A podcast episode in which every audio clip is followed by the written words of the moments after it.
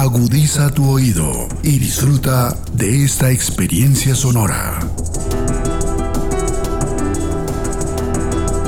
Este es un podcast Radio Unal.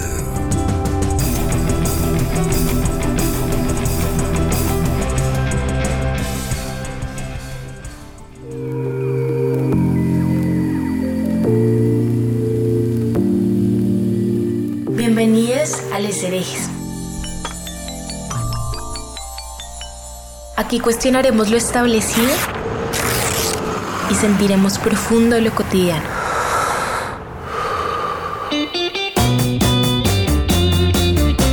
Les Herejes es un podcast realizado por la Escuela de Estudios de Género de la Universidad Nacional de Colombia.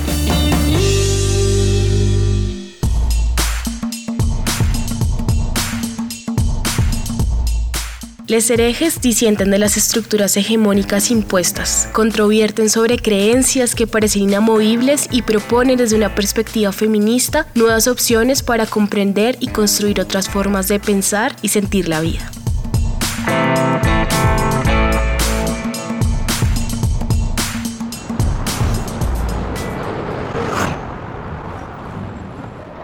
¿Se han preguntado cuántas veces nos han dicho que abortar está mal?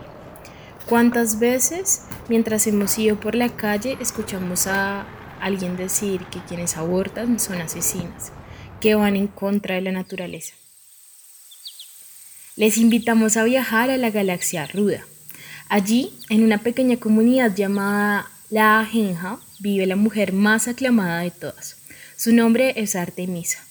Ella es la única que ha logrado aprender de sus abuelas el arte y la ciencia del aborto. En su cuerpo, sus saberes y haceres reside la memoria de sus ancestras preocupadas por acompañar a las mujeres que han decidido abortar. Mientras Artemisa se sienta a tomarse un té viendo el atardecer rojo que se asoma por su ventana, recibe un llamado afanado de una niña pequeña que le dice, Artemisa, ven rápido, ven rápido que Verbena te necesita. Artemisa la escucha angustiada y sin mucha prisa abre la puerta y le pregunta, ¿qué es lo que pasa? La niña contesta, es que Verbena está a punto de abortar. Artemisa camina por toda la genja y encuentra una casa.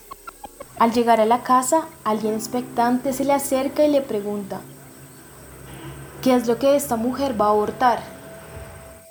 Artemisa le contesta, somos las aborteras de nosotras mismas, de nuestras construcciones sociales y también de nuestras ilusiones coloniales, de la estigmatización patriarcal en defensa de la vida, una vida impuesta, mas no una vida sentida. Somos las aborteras de la felicidad abstracta y de la esperanza jamás accionada, de la mentira que nos impone, cómo hablar, cómo caminar, cómo sonreír y hasta cómo amar. Somos las aborteras del silencio que se pronuncia por miedo y por el que dirá. Somos las aborteras al servicio del amor, la transformación y la libertad. Nos manifestamos aborteras para sostener una vida digna en toda su manifestación. Somos aborteras porque resistimos. Entre los dolores que se politizan y tramitan junto a las amigues en los desencuentros, cala la diferencia entre los afectos y cuidados vacíos retóricos a los afectos y cuidados profundos feministas. Hoy juntas, autónomas en el ahora, reconocidas en nuestras cuerpos, reivindicamos el derecho a decidir sobre nuestros dolores, sobre las alegrías y las rabias que nos habitan. Nos abortamos a nosotras mismas, nos pertenecemos a nosotras mismas. Hola a todos, soy Nicole Chavarro Molina, les doy la bienvenida a nuestro primer episodio de esta primera temporada sobre autonomía. El manifiesto que escucharon eh, fue escrito de manera colectiva, lo escribimos junto a Joana, Mariana, Hanna, Ana, Mayra, Ana Romero y por mí en el marco de la clase de teorías feministas y de género 1. Cuando creábamos de manera colectiva, y pensábamos en el aborto, se nos removían los saberes, nos venían a la mente las amigas, las historias de nuestras mamás y las de muchas otras mujeres que no conocimos, que no conocemos, pero que sabemos que estuvieron, que están y que seguirán en las casas y en las calles abortando. Para este episodio hemos invitado a dos organizaciones que desde hace bastante tiempo han venido acompañando de múltiples formas esta lucha por la despenalización del delito de aborto. Le doy la palabra a Laura, a Angélica y a Ana para que sean ellas quienes se presenten. Hola, yo soy Ana Cristina González Vélez, soy médica, soy doctora en bioética, soy cofundadora de la Mesa por la Vida y la Salud de las Mujeres y soy activista feminista hace muchos años a nivel nacional, internacional y hago parte de la articulación feminista Marcosur, que es una articulación latinoamericana. He dedicado mi carrera profesional al estudio, en investigación, formulación de políticas, en derechos sexuales y reproductivos, igualdad de género y derecho a la salud. Hola, muchas gracias por la invitación. Mi nombre es Laura Castro González y yo coordino la Mesa por la Vida y la Salud de las Mujeres. Soy feminista, politóloga y profesional en lenguajes y estudios socioculturales y me he dedicado a trabajar temas de derechos de las mujeres, especialmente derechos sexuales y reproductivos. Actualmente el derecho a la interrupción voluntaria del embarazo y también he trabajado temas de construcción de paz y enfoque de género.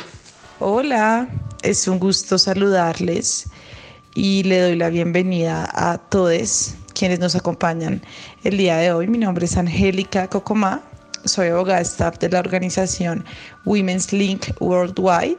Es una organización que protege los derechos humanos de las mujeres y especialmente trabaja mucho por eh, buscar que más personas puedan acceder a sus derechos sexuales y reproductivos, enfocándonos en el acceso al aborto.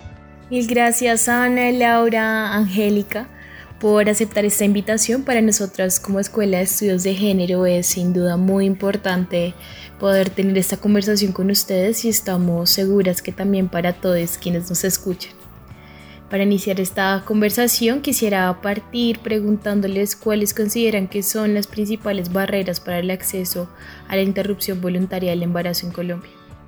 El estudio de las barreras que enfrentan las mujeres que buscan acceder a una interrupción voluntaria del embarazo en Colombia ha sido uno de los temas de interés eh, para la Mesa por la Vida y la Salud de las Mujeres y desde hecho lo venimos estudiando casi desde el inicio de la despenalización del aborto en tres circunstancias en el año 2006. Nosotras empezamos hace ya muchos años a documentar todos los casos de mujeres que atendemos y que en términos generales enfrentan barreras para el acceso a los servicios. Digamos que eh, para explicar un poco eh, de manera general, nosotros hemos agrupado las barreras en tres grandes categorías. El primer grupo de barreras es el desconocimiento del marco legal nosotros aquí entendemos el desconocimiento como en dos dimensiones distintas. Una es el desconocimiento por falta de información que le puede pasar todavía a muchas mujeres desafortunadamente en el país e incluso lamentablemente a algunos prestadores de servicios de salud, aunque esto pues no es excusa para dejar de prestar los servicios. Y el otra, la otra dimensión es el desconocimiento en el sentido de no reconocer, un poco de ignorar ese marco legal.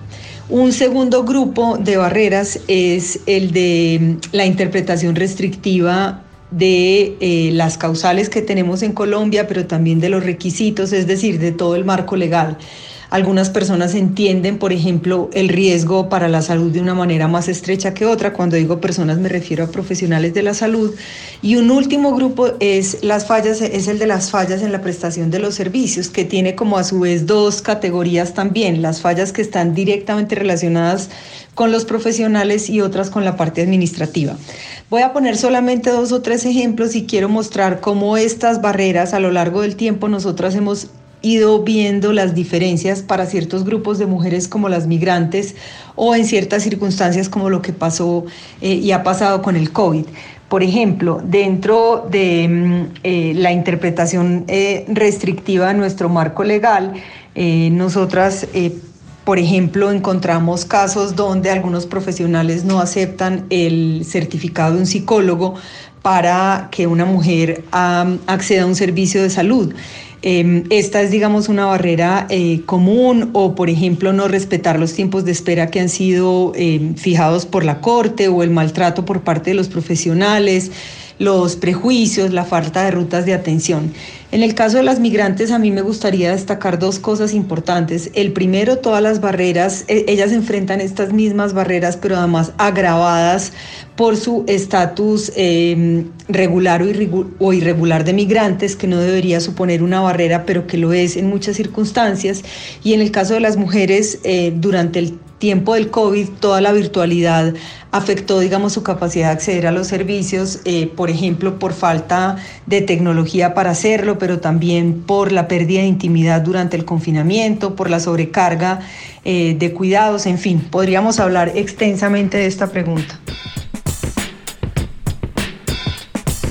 Bueno, eh, actualmente existen muchas barreras para acceder al aborto. Si bien desde el año 2006 el aborto es legal en tres causales, cuando hay peligro de incompatibilidad de la vida del feto con la vida extrauterina, cuando el embarazo es producto de una violación y cuando el embarazo implica un riesgo para la salud de la mujer en un sentido amplio, lo que incluye tanto la esfera de la salud mental como la esfera de la salud física, hoy en día consideramos que todas estas barreras que se presentan, la barrera más importante es que el, el aborto sigue siendo considerado como un delito por fuera de estas tres causales.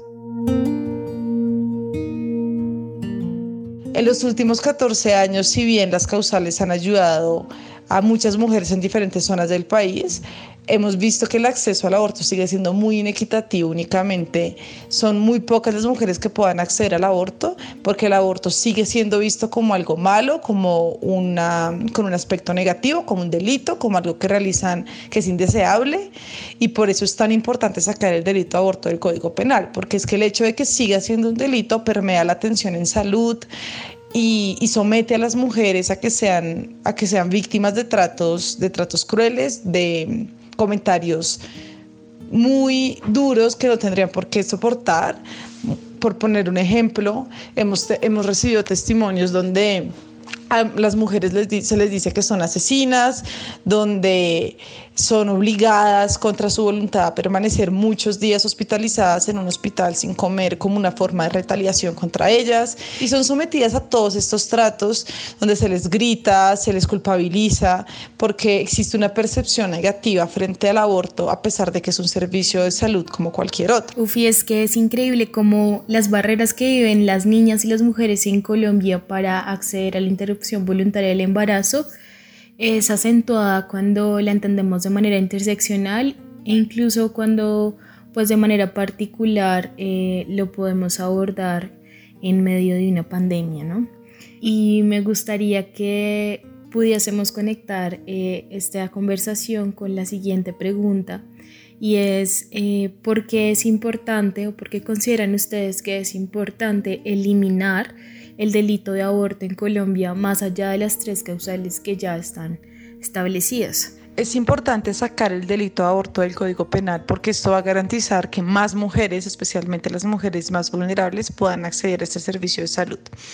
Lo que hemos visto es que mantener el delito de aborto en el Código Penal perjudica especial, sobre todo a las mujeres que viven en zonas rurales, a las mujeres migrantes, a las niñas, a las adolescentes, eh, a las mujeres que no pueden desplazarse hasta Bogotá o hasta Medellín para intentar acceder a este servicio de salud, que son básicamente los únicos lugares en los que hay un acceso como debería ser.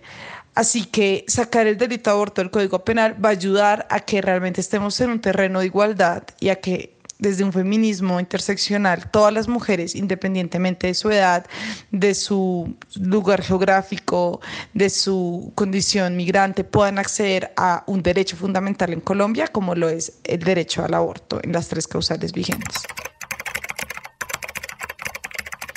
Adicionalmente, según cifras de la Fiscalía, el 98% de las mujeres que son criminalizadas por abortar viven en zonas rurales y la mayoría son mujeres jóvenes que tienen menos de 21 años, muchas son niñas de 14 años y menores de 18 años, lo que demuestra que están siendo están siendo criminalizadas las mujeres más vulnerables, las mujeres que viven en zonas donde no hay acceso a este servicio, las niñas menores de 14 años, por ejemplo, quienes son víctimas de violencia sexual y por ende ni siquiera se les debería iniciar una investigación penal por intentar abortar, ya que una de las causales permitidas para abortar en Colombia es cuando el embarazo es resultado de violencia sexual. Sin embargo, la realidad es que eso está sucediendo y desde el 2006, que fue cuando se despenalizó el aborto en tres causales, de hecho la cantidad de denuncias por aborto ha Entonces, realmente es muy importante sacar el, delito de aborto del Código Penal porque el miedo de las mujeres a ser criminalizadas es real. Es decir, sí se investiga a las mujeres criminalmente por intentar abortar y desafortunadamente la mayoría de las denuncias provienen de los médicos y médicas que atienden a estas mujeres. Entonces, imagínense el efecto de disuasión que esto genera al saber que si puedes acudir al hospital puedes terminar en la cárcel porque el médico o la médica no va a respetar el secreto profesional y posiblemente puede llamar a la policía o a la fiscalía. Es injusto que las mujeres tengan que elegir entre no ir a la cárcel y tener una complicación obstétrica, por ejemplo, cuando las mujeres intentan acceder a abortos no seguros o abortos Em, que necesitan tener un manejo médico y que, no, y que simplemente no es una opción válida para ellas, ya sea porque no hay acceso o porque los hospitales no realizan abortos o por distintas barreras que son permeadas por el estigma que sigue acompañando al aborto por estar en el Código Penal.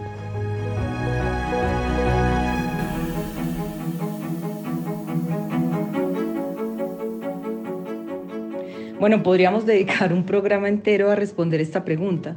Yo creo que hay muchas razones por las cuales es importante eliminar el delito de aborto en Colombia, más allá de que es importante también reconocer que desde el año 2006 hasta hoy con las tres causales que le permitió a, las mujeres, que les permite a las mujeres abortar en tres circunstancias, eh, hemos progresado en muchos frentes. Yo quisiera resaltar eh, un par de estas razones. La primera es que el modelo de causales es un modelo que reproduce las desigualdades.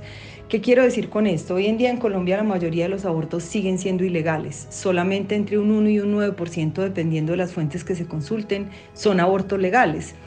Y los abortos inseguros llevan aproximadamente un 32% de complicaciones pero las complicaciones por aborto inducido recaen de manera desproporcionada sobre las mujeres más pobres de las zonas rurales. En este subgrupo las complicaciones son hasta de un 53%, es decir, que las mujeres que están en más desventaja, este modelo reproduce y profundiza esas desigualdades. Segundo, el propio modelo tiene limitaciones. El modelo de causales es un modelo que sigue sujetando a las mujeres a tres excepciones. Esas excepciones tienen que ser certificadas por otros, el médico o el juez y pese a que la Corte ha insistido en la importancia de la autonomía de las mujeres y en respetarla, pues la forma como funciona el modelo no es así. Además hay, eh, digamos, estos requisitos que acabo de mencionar y las mujeres enfrentan múltiples barreras a lo cual ya nos eh, hemos referido. Segundo, estas eh, estas eh, desigualdades, perdón, yo decía que se profundizan y la criminalización en Colombia nos muestra esto.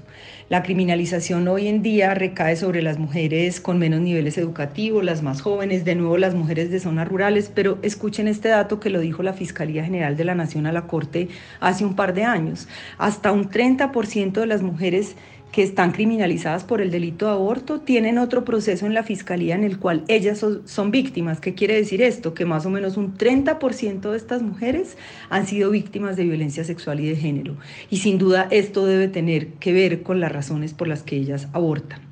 Lo tercero es que la opinión en Colombia ha cambiado. Hoy en día solo el 20% de las personas creen que una mujer debería ir a la cárcel por haberse realizado un aborto.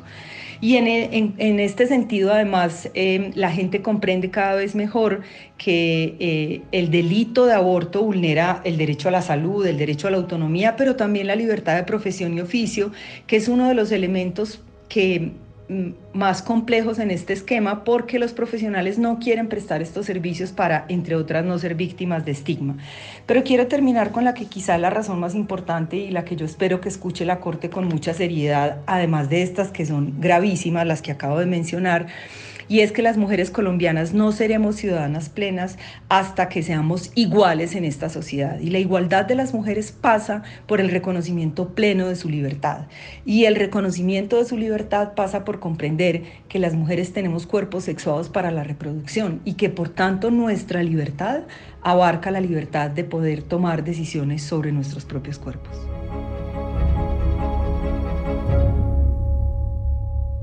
Mil gracias a las dos por esta respuesta. Invitaría también a las personas que nos están escuchando que puedan consultar el informe que ustedes han sacado recientemente titulado La criminalización del aborto en Colombia. Em, es un reporte que busca em, dar cuenta de cómo se ha dado la investigación y la sanción del delito de aborto en Colombia. Eh, y esto sobre todo porque se ha dado un aumento significativo a partir del año 2006 y consideramos que es muy importante que la Corte Constitucional eh, despenalice eh, el delito de aborto más allá de las tres causales que existen actualmente.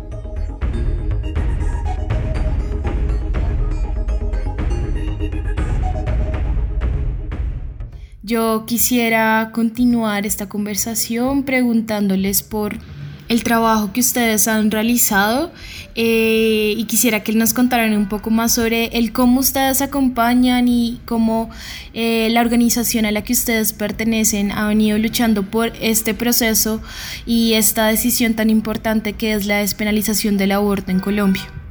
Bueno, la Mesa por la Vida y la Salud de las Mujeres es un colectivo feminista que desde la década de los 90 ha buscado la despenalización total del aborto en el país. Y esto lo hemos hecho a través de diferentes líneas de acción o de trabajo. La primera de ellas es toda la incidencia que realizamos en el área legal, buscando la expedición o el alcance de marcos legales más favorables o garantistas para los derechos de las mujeres y en especial el, el derecho al aborto. Hemos entonces acompañado a más de 1.400 mujeres que tienen barreras de acceso a la IBE, seleccionando algunos casos que son estratégicos para litigio ante la Corte Constitucional y de ahí obteniendo algunos pronunciamientos que han permitido derribar barreras de acceso que tienen las mujeres cuando deciden acceder a una interrupción voluntaria del embarazo. Tenemos también un trabajo en áreas de la implementación de la sentencia C355 y este trabajo se concentra en el sector salud, justicia y protección a través de asistencia técnica, fortalecimiento de capacidades y también la generación de conocimiento especializado que nos permite monitorear e incidir frente a la implementación de esta sentencia. Hemos trabajado también todo el área de comunicaciones buscando tener una opinión pública más favorable en materia del aborto en Colombia, derribando prejuicios y estigmas que todavía rodean esta práctica y este derecho. Tenemos entonces un despliegue importante en redes sociales, ahora más con causa justa de la que, de la que quiero hablar más adelante. Eh, y la estrategia de comunicaciones ha sido muy importante para hoy tener opiniones más favorables en torno al aborto y la eliminación del delito de aborto en Colombia. Por último, tenemos un trabajo regional en donde tenemos alianzas con organizaciones de mujeres que nos permiten llevar todo el trabajo de incidencia legal y de implementación de la sentencia más allá de Bogotá, eh, comprendiendo también, digamos, las barreras particulares que tienen las mujeres indígenas, las mujeres jóvenes, las mujeres en condiciones eh, particulares de, vulnerabilidad, como son algunos entornos de violencia o entornos de ruralidad. Recientemente mencionaba, bueno, Causa Justa. Causa Justa es una iniciativa liderada por la Mesa, nace en 2017 y hoy tiene a la Corte Constitucional revisando la eliminación del delito de aborto. Eh, actualmente Causa Justa es también un movimiento que articula más de 80 organizaciones de mujeres y más de 134 personas a título individual, entre activistas, líderes de opinión, investigadores que unidos y unidas estamos trabajando por la eliminación de este delito, pero también generamos y posicionamos un debate público sobre la conveniencia de no tener este tipo de penalización y los impactos diferenciales que tiene sobre la vida y la salud de las mujeres. Desde Women's Link Worldwide somos una de las organizaciones que participó en la redacción de la demanda que en este momento pide a la Corte Constitucional declarar inexequible o sacar del, del, Código Penal el artículo 122, que es el artículo que todavía mantiene el aborto como un delito. Y le pedimos esto porque es injusto con las mujeres, porque viola obligaciones internacionales en materia de derechos humanos y porque no es efectivo regular un servicio de salud de manera penal el aborto se puede regular y tiene unas regulaciones muy rigurosas en Colombia por vía sanitaria, en distintos países a nivel mundial el aborto no se regula a través del Código Penal, como en Canadá, en distintos estados, en Australia, en Nueva Zelanda, recientemente en Corea del Sur. Así que Colombia de moverse y lo que le pedimos a la Corte Constitucional es que escuche el consenso internacional que se está creando en materia en, derecho internacional de los derechos humanos y que proteja los derechos fundamentales de las mujeres como a la salud y a su vida, sacando el delito de aborto del Código Penal, por supuesto.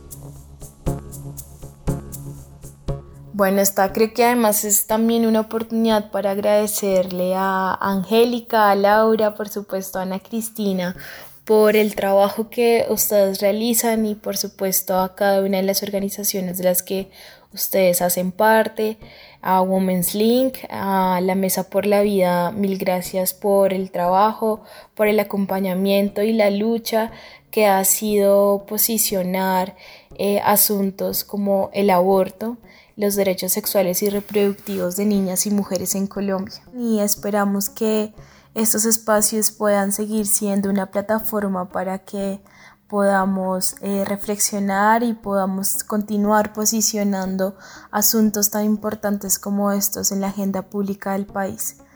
Em, bueno, me gustaría para entonces despedirnos, que nos puedan contar si eh, las personas pueden contactarlas a cada una de ustedes o a las organizaciones de las que hacen parte en algún medio o red social. Para quienes nos están escuchando, pueden contactarse con la Mesa por la Vida y la Salud de las Mujeres a través de nuestras redes sociales. Estamos en Twitter, Facebook e Instagram y a través de nuestra página web despenalización del aborto.org.co también pueden encontrar nuestra línea de atención a casos para las mujeres que están enfrentando barreras de acceso a la IVE Quisiera agradecer inmensamente el espacio y la iniciativa que está haciendo el equipo de comunicaciones de la Escuela de Estudios de Género de la Universidad Nacional. Necesitamos más espacios para discutir sobre la autonomía de las mujeres, así que gracias por la invitación. Tenemos redes sociales en Instagram, en Twitter, por ejemplo, pueden seguirnos en nuestro nuevo recién inaugurado Instagram, Causa Justa por el Aborto, y también pueden seguir a Women's Link en Instagram como Women's Raya Piso Raya Baja Link eh, también pueden seguir a Women's Link en Twitter. Ahí vamos a estar publicando contenido. Síganos, si pueden, repliquen información. Así que les invito a apoyarnos y a unirse a esta causa justa por el aborto, compartiendo y siguiendo nuestras redes sociales.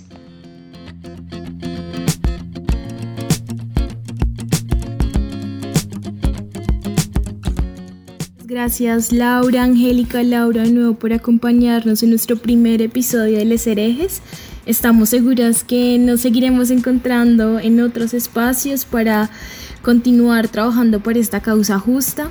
Y bueno, les invito a cada uno de ustedes también a que sigan las redes de la Escuela de Estudios de Género de la Universidad Nacional de Colombia. Pueden encontrarnos en Facebook e Instagram. Allí publicamos varias de las actividades, de los eventos y por supuesto de los episodios que continuamos realizando desde este podcast Les Herejes. Muchas gracias por acompañarnos. Nos vemos en el próximo episodio. Si te interesa aprender de los estudios feministas y de género, busca la BDF. La Biblioteca Digital Feminista Ofelia Uribe Acosta cuenta con más de 2.000 textos para consulta y descarga.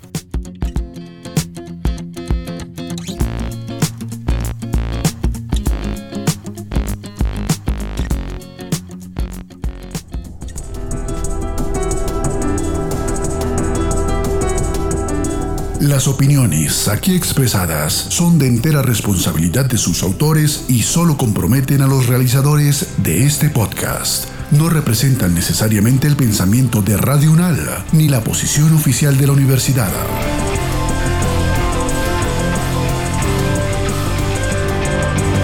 Este y otros podcasts en nuestro sitio web podcastradio.unal.edu.co.